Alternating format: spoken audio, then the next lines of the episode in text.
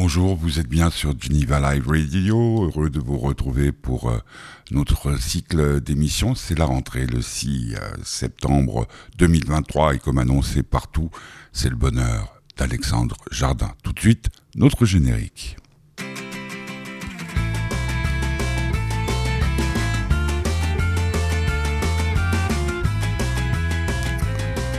Et oui, la rentrée, avec euh, un petit peu de retard par rapport aux élèves de Suisse romande, mais enfin, ainsi va la vie. Alexandre Jardin, pour euh, commencer une saison, on peut pas demander mieux, c'est quelqu'un que vous connaissez bien, que je connais depuis des années. Il vient de sortir aujourd'hui, aujourd'hui même, son nouveau livre. Il s'intitule Frère au pluriel. C'est un livre dans lequel il évoque le souvenir de son frère Emmanuel qui s'est suicidé il y a une trentaine d'années de cela. C'est un livre magnifique dont nous allons parler avec lui dans quelques minutes. Euh, tout de suite, euh, nous allons écouter euh, un extrait de la bande originale d'un film que Emmanuel Jardin adorait, c'est-à-dire Heaven Can Wait, le ciel peut attendre.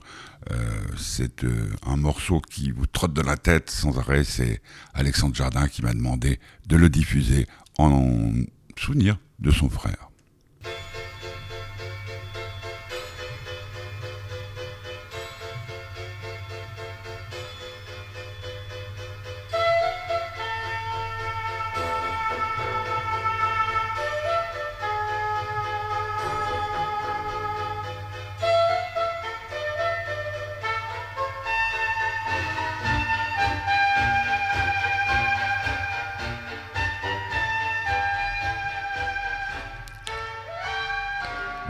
Peut attendre, c'est un remake signé euh, Warren Beatty. Euh, il y a des années de cela.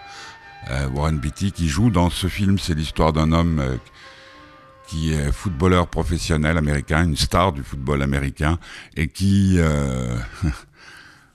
boum, accident de vélo, on vient le chercher, on l'amène au paradis, et là, au paradis, il dit, mais non, attendez, attendez, je devais pas mourir aujourd'hui, ou vous êtes trompé. Et effectivement, Saint-Pierre se rend compte qu'ils se sont trompés, et donc ils vont demander euh, tous les anges du ciel à un émissaire de le ramener sur Terre pour trouver le cœur. Malheureusement, quand ils reviennent, le joueur de football euh, professionnel été incinéré, donc il faut lui trouver un autre cœur. C'est un film magnifique, un film très romantique avec Julie Christie, Warren Beatty. Donc c'était le film préféré du frère euh, d'Alexandre Jardin, Emmanuel, dont il m'a, alors que nous sommes très proches, que très rarement parlé. C'était hier matin, il était 8 heures comme prévu. Alexandre Jardin était au bout du fil pour parler euh, de ce livre, Frère, qui est sorti aujourd'hui. Un livre euh, dans lequel j'ai eu du mal à rentrer parce que j'avais peur d'avoir mal. Et total, eh bien, ce livre m'a chamboulé, certes, mais comme d'habitude avec Alexandre, il y a le style, il y a ce qu'il raconte et tout ce que ça nous apporte. Alexandre Jardin, c'est son bonheur aujourd'hui sur Geneva Live Radio avec le soutien de l'association Fête du Bonheur. La première question que j'ai posée à Alexandre hier, j'ai de lui demander dans quel état d'esprit il était à la veille, puisque c'était hier, de la sortie de son nouveau livre. Euh, c'est énorme c'est énorme. Euh, c'est pas du tout un livre de plus. C'est un autre livre et, c'est une autre littérature et, qui démarre aussi une autre vie. Euh, je sais très bien que ce n'est pas euh, un livre qui est écrit dans la même langue que les autres et qui n'est pas écrit au même niveau de regard sur la vie. Et c'est énorme. Mais qu'est-ce que tu entends euh, par énorme? Euh, D'abord, j'arrête un silence de 30 ans. Parce qu'il y a 30 ans, quand, le, téléphone a, sonné dans ma chambre d'hôtel, j'étais à Nouméa en Calédonie. Et, on, m'a dit que, mon grand frère était mort. a commencé un long processus de non-pensée. Je ne savais pas penser ce qui arrivait. Euh, et je ne savais tellement pas le penser que dans, la chambre d'hôtel, à un moment, je me suis dit, bah, tu, vas rester en, Nouvelle-Calédonie. Tu ne reviendras pas en Europe. Euh, parce qu'en Nouvelle-Calédonie, il n'était pas mort.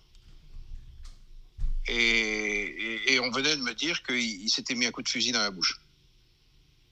Qui, enfin, qui, s'est arraché le cerveau, quoi. Et il s'était exécuté, en fait. Et, et, ça venait en point d'orgue d'une relation qui était énorme, qui, était, qui a toujours été impensable, parce que je n'arrivais pas à penser mon frère. Au fond, il me faisait vivre euh, dans cette zone euh, où tout, tout devient, euh, tout est perturbé. Tout ce qu'il était me posait des questions. Il me, il me foutait une trouille terrible, parfois. Il me, il me fascinait. je l'admirais. Je, il, me révoltait. il, était tout plus. Euh, je savais que le grand poète de la famille, c'était lui, c'était pas moi. Euh, alors que moi, j'étais déjà reconnu euh, en tant qu'écrivain, et je savais que lui était d'essence poétique, ce que je n'étais pas. et je ne savais pas penser mon frère. Et, donc pendant 30 ans, je me, suis tu parce que je ne savais pas, je savais pas penser également ma culpabilité parce que je, ne l'ai pas protégé. J'aurais dû le faire interner. Euh, mais j'aurais dû être responsable au, vrai sens du terme. Au moment où on est responsable des gens qu'on aime. Et, au lieu de me dire que j'étais le petit frère, qu'il avait une mère, alors je savais que sa mère était une, grande partie du danger, euh, je, je n'ai pas fait ce que je savais que j'aurais dû faire. Dans la cour de l'hôpital psychiatrique, lorsque je l'ai récupéré après euh, une tentative de suicide. Et, où j'avais des, j'avais des psys euh, complètement crétins en face de moi qui m'ont juste dit il a eu un coup de chaud et, vous, vous, le ramenez à la maison. Hmm. Je, je, savais que c'était pas ça. Euh, donc ce, livre s'appelle Frère avec un S, hein, question de fraternité. quand j'ai lu ton livre, j'ai eu du mal à m'y mettre à la lecture de ton livre parce que le, sujet me faisait très peur. Euh, c'est pour ça que je t'ai envoyé l'autre jour un message pour te dire que ton livre m'avait euh, ébranlé. Euh, parce que je pensais aux, Zubial, donc ton papa, et, je pensais à, la façon dont tu avais à l'époque traité ce sujet délicat, hein, parce que ton père, il était aussi plus dans tous les domaines, non? C'était la même, euh, même engeance, même euh, race d'homme. Oui, mais. À part que ton, euh, ton, père a, fait des, des, films, enfin a écrit des films, a, fait des tas de choses, tandis que ton frère. et, il n'y arrivait, arrivait pas, Emmanuel. Ouais. Emmanuel. Il, Quelle est la différence alors? Entre, entre ton, ton, ton père et, et ton frère? L'un a été investi par sa mère, l'autre a été euh, complètement désinvesti par ses parents. C'est ce qui donne ou pas la puissance. C'est-à-dire? Ma grand-mère voyait euh, dans mon père euh, la millième merveille du monde, donc il, a écrit 120 films. Il, était investi. Et Emmanuel n'a été investi par personne alors qu'il avait tous les dons. tous les dons. et, quand je dis qu'il m'a posé des questions sans arrêt, mon père m'a posé des questions par, son ahurissante liberté. Mais Emmanuel euh, fonctionnait avec le, pied au plancher, comme s'il avait été sur du verglas en permanence. Comme s'il avait conduit sur du verglas. Et, quand, notre père meurt euh, en 1980, moi, je vais très très mal. J'ai 15 ans. Et au bout de quelques mois, je le retrouve tout guiré. Euh, il quitte, il quitte euh, la maison où il était. Il, habitait chez, chez, ma mère. On est demi-frères. Et je le retrouve tout guiré et je, comprends ce qui lui arrive. Il a sauté dans le lit de la dernière femme de papa.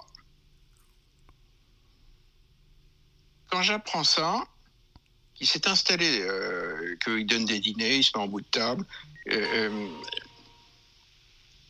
je, vais le, voir et je lui dis, je lui dis que j'ai peur pour lui.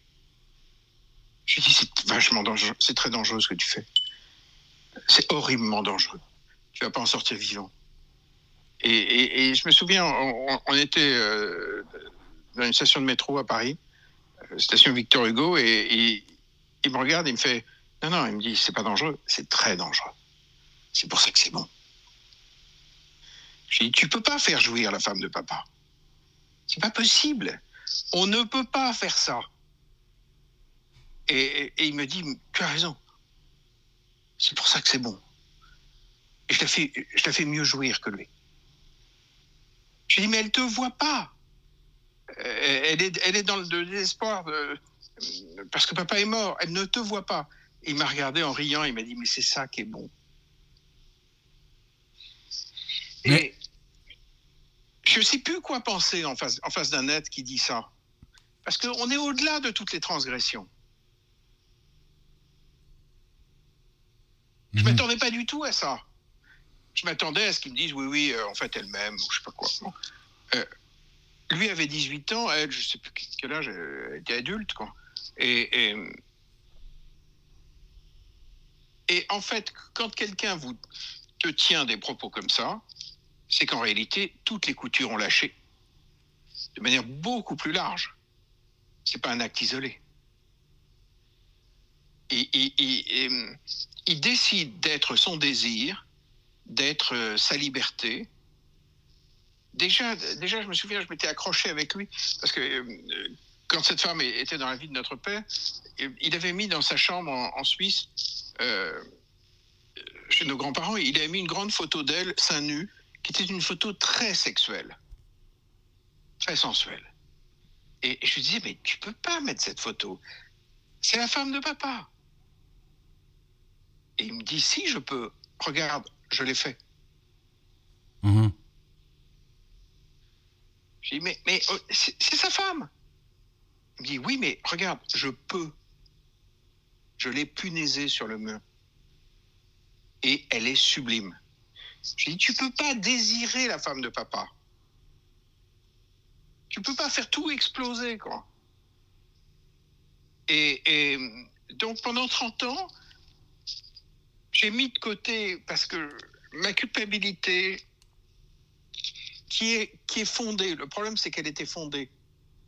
Il y, a toujours des, il y a toujours des gens que, pour te taper sur l'épaule et te dire Ah, mais non, il ne faut pas culpabiliser. Euh, euh, non, la vérité, c'est qu'on est coupable quand on ne fait pas ce qu'il faut. Et je le savais. Donc, je ne savais pas penser ma culpabilité, je ne savais pas penser sa liberté, je ne savais pas s'il n'était pas devenu fou. Parce qu'à euh, la fin de sa vie, euh, quand il a 30 ans, euh, il vient me voir un jour et il, me dit qu'il va se faire refaire le nez pour avoir le mien. Je lui dis, mais Emmanuel, tu, tu sais très bien comme moi que tu vas pas réussir à monter les films que tu veux monter parce que tu auras mon nez. Il éclate de rire et il me dit, bien sûr, c'est ridicule. Évidemment que c'est ridicule. Et, il se met à rire, il me dit évidemment c'est grotesque. Et il ajoute avec un, avec un sourire charmant, mais je vais quand même le faire. Donc, quand, quand, une phrase contient tout et son contraire, quoi, mhm. c'est-à-dire la lucidité et la folie, je ne, sais plus, je ne savais pas quoi penser. Et, et, et en fait, je me suis rendu compte que penser Emmanuel, c'était penser l'impensable de ma vie. Du coup, je l'ai glissé très souvent dans mes romans. Il inspire énormément de mes personnages. Jusqu'au livre sur Papa, le Zubial. Le vrai, je peux te dire la vérité, le vrai nom, le Zubial, c'était le surnom d'Emmanuel. Hmm, d'accord. Je l'ai donné à Papa.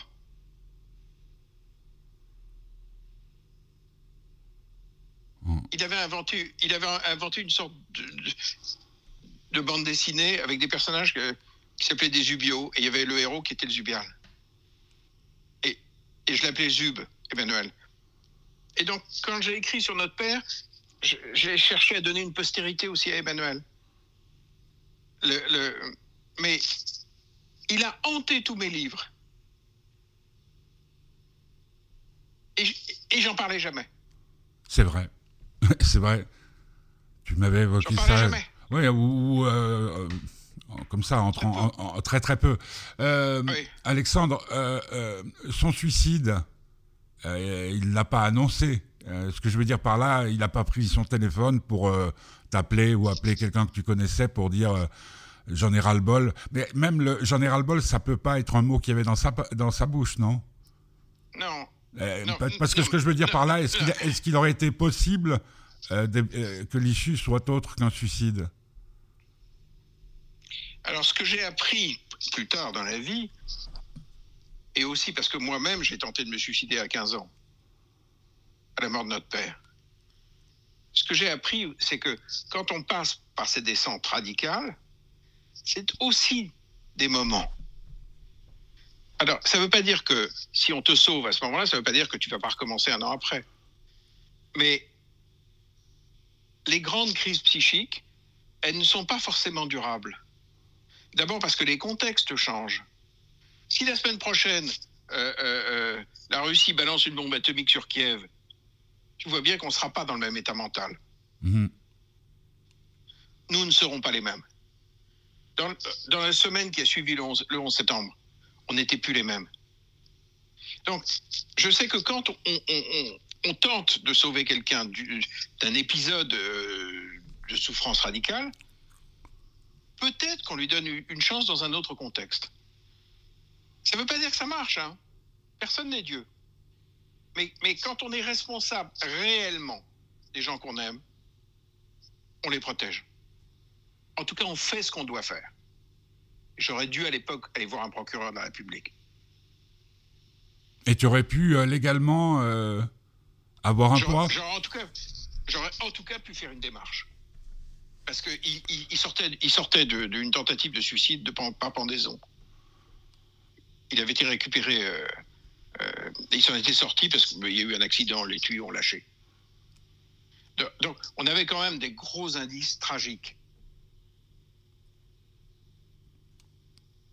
Mhm. Tu, tu, tu, tu, imagines. Je ne l'ai pas fait. Hein. Mais tu imagines que s'il n'avait pas euh, commis cet acte, euh, il serait encore vivant aujourd'hui. Il aurait de toute façon mis fin à ses jours. Je n'en sais rien en fait. Je ne sais pas. Je ne sais pas si on peut se remettre de ne pas avoir été investi par ses parents.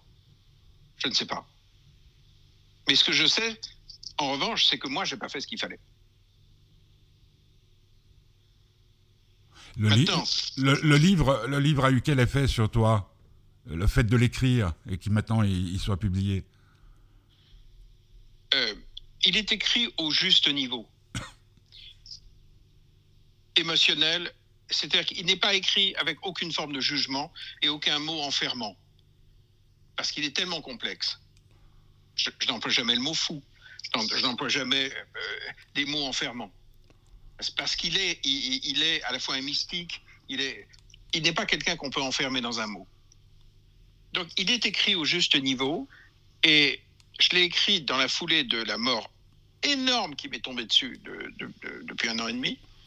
Parce que j'ai perdu en un an ma mère, mon beau-père, euh, ma sœur. Et, donc, c'est vrai que j'ai eu besoin de remettre de la matière dans notre famille.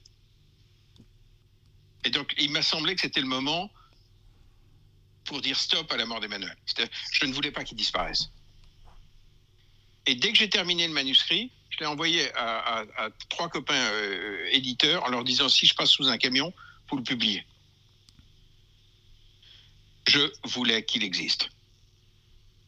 Il était plus facile à écrire que les autres ou plus difficile? Il est arrivé au bon moment parce que j'avais besoin de matière dans ma famille. Parce que tout le monde était mort. J'avais besoin de matière. Et puis, il y a eu ce, ce moment ahurissant de ma vie qui a commencé il y a deux ans et demi, où j'ai rencontré une femme canadienne pendant le, le, le, le confinement. On s'est écrit pendant dix mois. Euh, on a même acheté notre maison avant de se voir. Je me suis même fait faire une vasectomie pour elle parce qu'on ne voulait pas d'enfant, alors que je l'avais jamais touché et embrassé. Une histoire stupéfiante, de hauteur, de grandeur. Et en face de cette femme, j'ai appris ce que ça veut dire vivre au bon niveau je ne vivais pas au bon niveau. Je fuyais ma vie. Je, faisais le con. Euh, je, fuyais dans la fiction. je n'étais jamais au bon niveau. Et pour la première fois de ma vie en face d'elle, je me suis mis à vivre au bon niveau. Parce qu'elle vit au bon niveau. Ça veut dire que, euh, euh, par exemple, je, portais des jugements sur mon ex-femme. Euh, et un jour, elle, elle sur une affaire très douloureuse. Et, un jour, elle m'a dit, mais, mais attends, le bon niveau, c'est pas ça.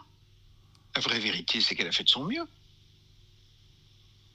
Je lui ai dit, mais tu peux pas dire ça. Je lui ai dit, elle m'a dit, si, les êtres humains font de leur mieux. Et elle m'a complètement rabiboché avec mon ex-femme. C'est une femme qui remet les choses au bon niveau. Donc, dans ce contexte, je, je ne pouvais pas écrire la même littérature. Mmh, D'accord. Hein. Mais, mais le, le, bon niveau, chacun a le sien, ou il y en a un universel? Il est, il est jamais dans le jugement, il est jamais dans l'intellect, il est toujours dans le cœur. Non, mais tu comprends ce que je veux dire Oui, oui, oui, oui, mais. mais c'est pas comme euh, la, la, morale. Euh, non, non, non, c'est pas ça. Il est, il, il est dans ton cœur. Tu sais quand tu es au bon niveau. Tu le sais. Mais, quand tu racontes un peu des fariboles, tu le sais. Mais euh, est-ce qu'être au bon niveau permet d'échapper euh, à l'amertume ça, ça va de soi. Hein, Excuse-moi, c'est un peu couillon ce que je dis, mais, mais est-ce que ça... Hum, non, non, non, c'est pas grave. S'il y a une part d'amertume, si c'est vraiment de l'amertume, c'est ça le bon niveau. Ouais, c'est ça, que ça soit vraiment de l'amertume, que le chagrin oui. soit un vrai chagrin, que oui, oui, voilà. qu'un désir soit, soit, un vrai désir et que ça soit pas guidé voilà. par, euh, en fait, euh, par l'extérieur. Oui. Sauf par quelqu'un d'autre. Parce que tu parles de, excuse-moi, je vais, je vais dire ta canadienne oui. puisque je connais pas son prénom, mais, mais, mais euh, c'est elle qui te permet de, de définir cette notion de, bon niveau ou de l'inclure dans ta vie plutôt. Parce qu'elle est tout le temps au niveau juste du cœur. Euh, et donc je suis devenu ultra sensible à ça. Euh, par exemple, il, y a un chapitre très dur euh, avec la, mère d'Emmanuel dans Frère. Le bon niveau, c'est pas de juger cette femme. Le bon niveau, c'est de dire ce que j'ai senti. Mais qui suis-je pour la juger? Je connais pas son enfance. Je ne sais pas ce qu'elle a dû encaisser. Donc le bon niveau, c'est n'est pas le jugement. Le bon niveau, c'est d'être dans ma sensation juste lorsque je raconte la scène. D'accord. Rien de plus. Euh, euh, J'ai lu là sur tes réseaux sociaux que, que l'accueil de, de, des médias était, était plus que favorable. Il est, il est stupéfiant. Il est stupéfiant. Il est euh, et, et, pendant qu'on parle là, je, en permanence, je reçois des, des, des, des, SMS, des messages, des mails de journalistes. De, euh, je n'ai jamais vécu ça. Même, euh, du, est, même du temps des, des, des, romans à succès, on va dire. Non, parce que c'était pas au même niveau. C'était pas, ça n'avait pas cette profondeur-là. C'était une excitation. Ça faisait rêver, ça, tout, tout ce que tu veux.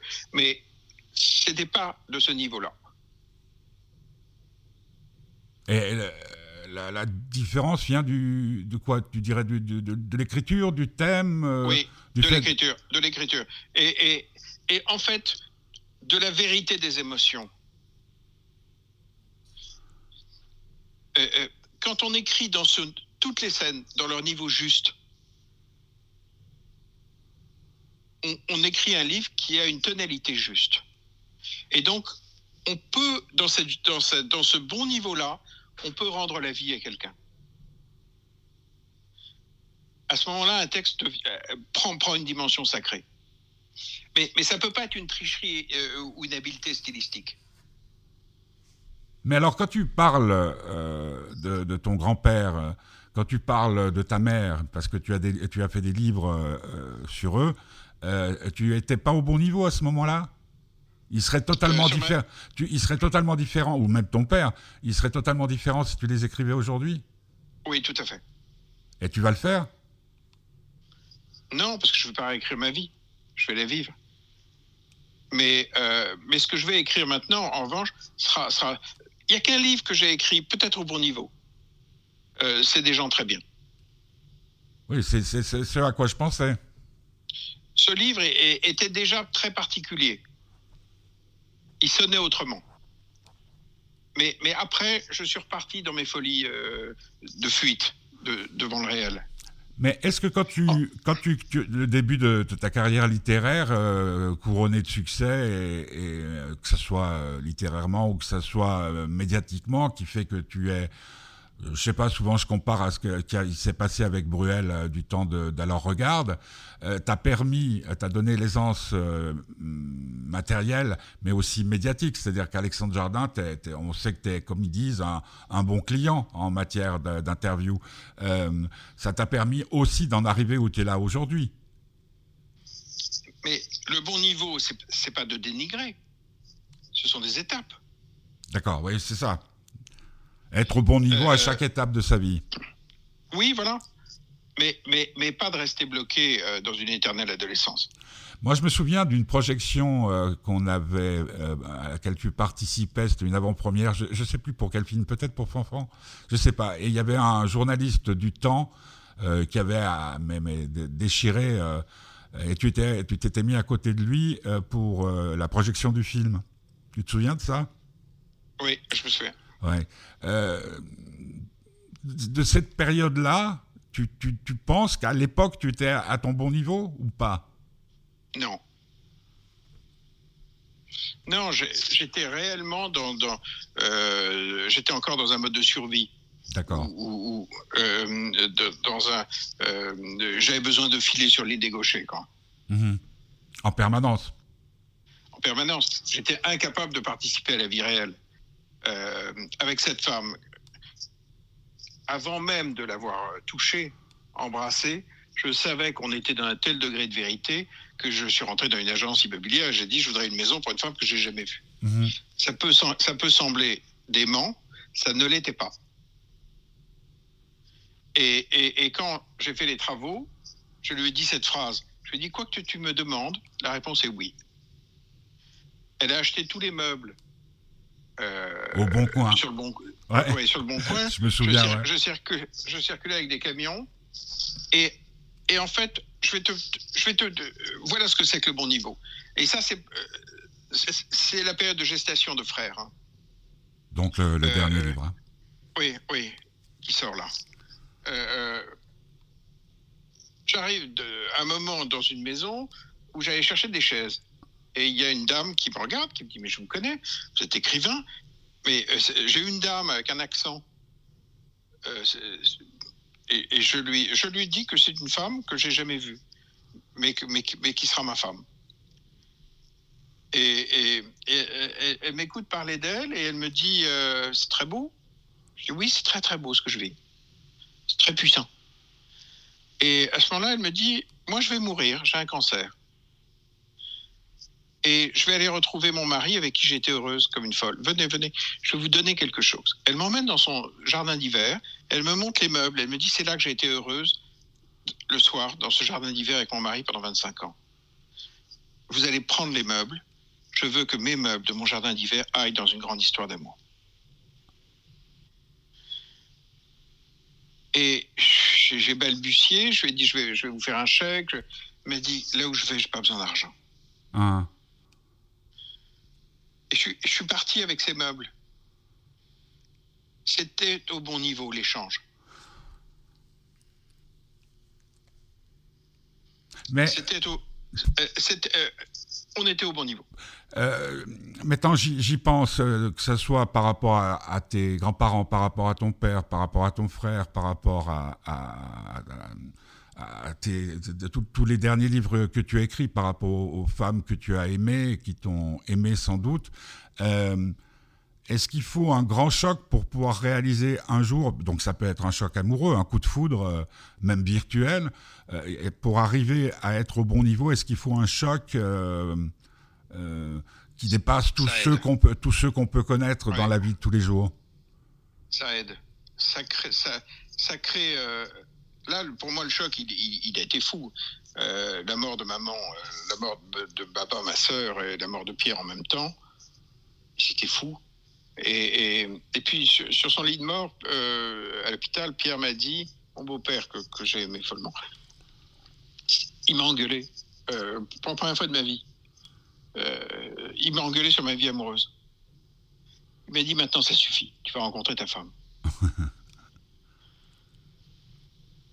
tu vas vraiment rencontrer ta femme. Et, et, il me dit, je me suis jamais permis de te le dire, je m'en vais, je te le dis maintenant.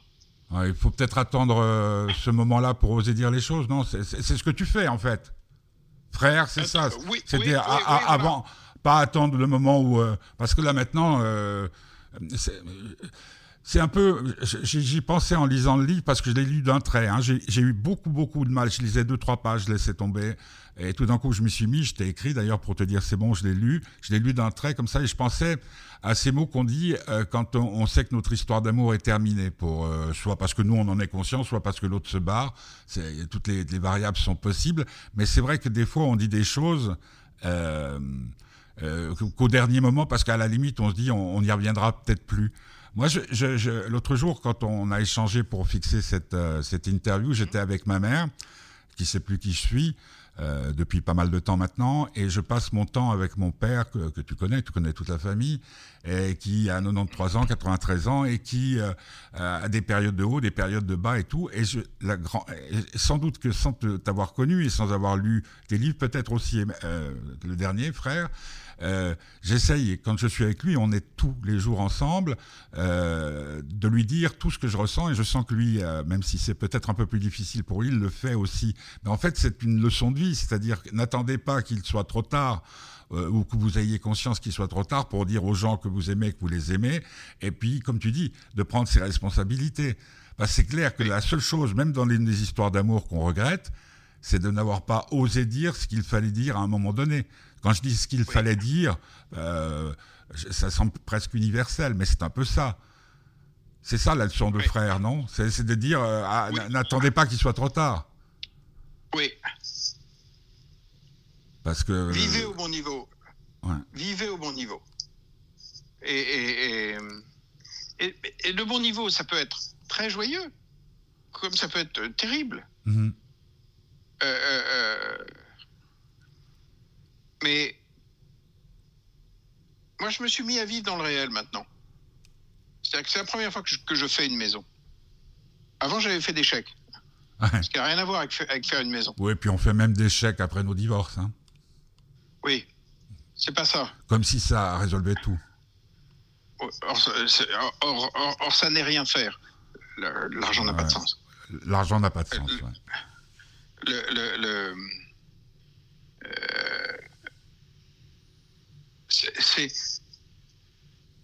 là je savais que je publiais un livre avec frère que je devais publier. C'est pour ça d'ailleurs que j'ai envoyé euh, des fichiers à droite à gauche parce que je me suis dit merde, ça peut, peut toujours te faire renverser par une bagnole. Ouais, ouais, ouais. Je ne veux, je, je veux pas qu'Emmanuel meure. Il y a, a d'autres, euh, pour, pour, pour, conclure, il y a d'autres euh, livres comme ça qui sont prêts? Oui, encore un qui est de, de cette intensité-là. Bah, Et puis après, j'écris co co complètement autre chose. À chaque fois qu'on qu qu se parle, Alexandre, tu me dis euh, après, ça sera autre chose. Bah, c'est peut-être ça le secret du bonheur. Bah, en tout cas, c'est. Parce que refaire toujours la même chose, ça n'amène pas à la, bah, à la joie. Hein bah, vivre au bon niveau, c'est pas, c'est pas, c'est pas être, c'est devenir. C'est vraiment devenir. Euh... Quand tu regardes l'œuvre de Picasso, par exemple, tu vois bien qu'il est tout le temps au bon niveau. Aussi bien dans la période bleue, dans la période cubiste, que, au moment où il fait Guernica. Et pourtant, c'est pas du tout la même peinture. Mais en revanche, il y a une espèce de justesse dans la puissance. Il n'est pas absent. Et, et, et, pour, pour, moi, la sortie de ce livre euh, demain, demain matin, c'est énorme. bah, c'est énorme. On, on, termine comme nous avons commencé. C'est énorme. À bientôt, Alexandre. À bientôt. Voilà, c'était Alexandre Jardin, interviewé par téléphone hier matin. Euh, c'est pour ça quand il dit euh, demain, quand le livre sortira, eh bien c'est aujourd'hui que sort Frère, son nouvel ouvrage chez Albin Michel. Euh, oui, sacrée leçon de philosophie, une fois de plus, avec euh, Alexandre Jardin, qui, on l'a compris, va revenir au cinéma. C'est une bonne nouvelle. Euh, J'espère que cette émission vous aura plu. On se retrouve, quant à nous, euh, samedi à midi pour le retour du bonheur du petit curieux qui, après de longues vacances, va nous parler euh, de sa vie, de la vie. Euh, on s'en réjouit déjà. Donc vendredi, il n'y a rien. Mais par contre, samedi, midi, le bonheur du petit curieux. On va terminer cette émission avec euh, le thème de l'émission, de, l'émission, pardon, du film dont je vous ai déjà parlé en début d'interview, c'est-à-dire Heaven Can Wait, Le ciel peut attendre de Warren Beatty, musique de Dave Bruising. C'est, un, un, souhait d'Alexandre parce que son frère, Emmanuel, qui s'est donc tiré une balle dans la tête il y a 30 ans de cela, aimait, adorait ce film. Il avait son poster dans sa chambre. Heaven Can Wait, Dave Bruising. Bonne euh, soirée et surtout, si vous êtes sage, ne le dites à personne. Je rappelle que cette émission euh, a été réalisée par mes soins, Pimi, avec le soutien de l'association Faites du Bonheur que vous pouvez vous-même soutenir en allant sur faitesdubonheur.org. Tout est indiqué. Heaven can wait. Le ciel peut attendre.